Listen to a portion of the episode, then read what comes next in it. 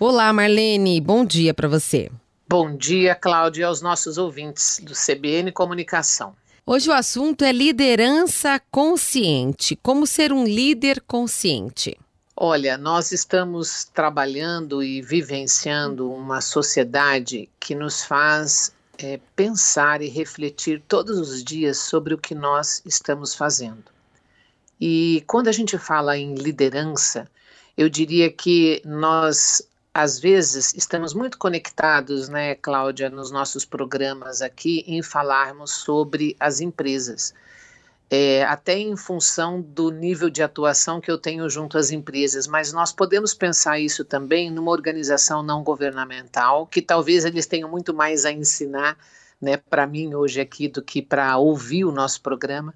E podemos falar também é, em atitudes é, do governo, como podemos falar de uma mídia, como podemos falar é, se nós estivéssemos aqui trabalhando junto às nossas crianças, aos nossos filhos, educando.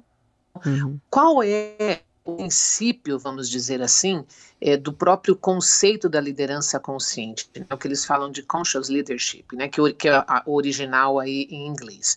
É, esse conceito ele, ele é um, um, uma das, um dos, dos, nascimentos, vamos dizer assim, é do trabalho, é do capitalismo consciente. Então, algumas pessoas que já ouviram, nós podemos depois é, fazer um programa especificamente explicando e apresentando o que, que é o capitalismo consciente, uhum. mas na realidade é uma organização criada e constituída, por exemplo, por gestores né, exemplo, tem aí o Paul da Unilever, tem da Whole Foods, tem também do Starbucks, da própria Reserva aqui no Brasil, tem né, vários, é, vários exemplos de uma liderança que, na realidade, ela inspira a humanidade a uhum. partir de prática de negócios conscientes.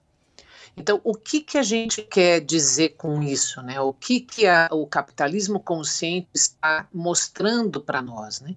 Que esses líderes são os líderes que ouvem não com a intenção de entender, e também é, desculpa, eles ouvem com a intenção de entender uhum. e não apenas de responder. Tá. Né? Então, quando a gente está falando é, dessa liderança, né, ele está ele, ele, ele tá muito mais sintonizado, ele está muito mais conectado com os compromissos da empresa e principalmente com aqueles que estão ao seu redor. Então, a gente pode dizer assim: ó, o líder consciente não pensa só em lucro. Mas não é isso, entende? O líder consciente, ele age a partir daquilo que ele observa como necessidade, por exemplo, naquela determinada é, comunidade. Então, esse líder, né, dentro da visão do, do capitalismo consciente, é, ele tem um pensamento que é, enfatiza o desenvolvimento e a manutenção de se criar organizações bem-sucedidas e que essas organizações elas acabam sendo é, guiada pelo propósito. E quando a gente fala de propósito, né, nós estamos falando daquilo que você vai deixar como legado. Né? Como é que você vai inspirar pessoas, como é que você vai promover transformações, como é que você vai despertar o melhor de quem está ao seu redor. Porque aí realmente a gente sai da ideia do eu né, e, e tem a prática no nós.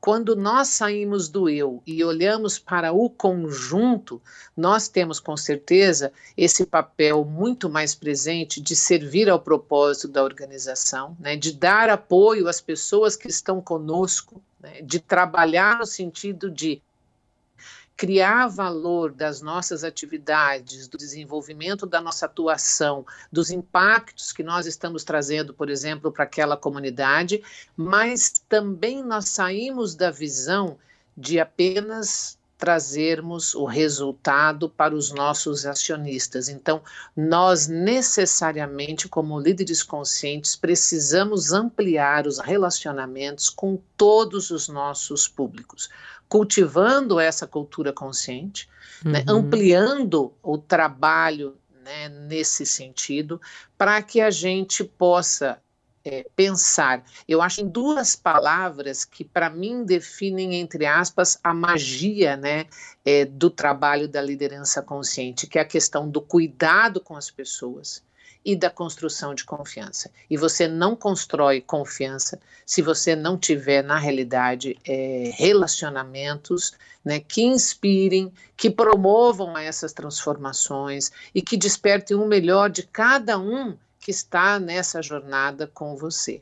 Então é como se você fosse trabalhando dentro de uma rede aonde esse papel de servir ao propósito da organização, né, ele é muito maior é, é, é, de tudo aquilo que você faz e que você desenvolve. Então, assim, que nós possamos realmente, é, dentro dessa visão, termos mais líderes conscientes, né, que promovem né, o desenvolvimento dessas habilidades, dessas competências, né, de trabalhar com respeito, com gentileza, com esse espírito de servir, né, numa atuação muito mais colaborativa, muito mais cooperativa, onde você é, compreende que o todo, na realidade, ele vai ser muito maior do que o desenvolvimento de uma atividade é, isolada. Né? Então, que a gente possa despertar né, dentro de cada ser humano esse bem-estar, esse respeito ao planeta e, e, e, assim entender que isso já é uma realidade. Eu acho que isso é muito importante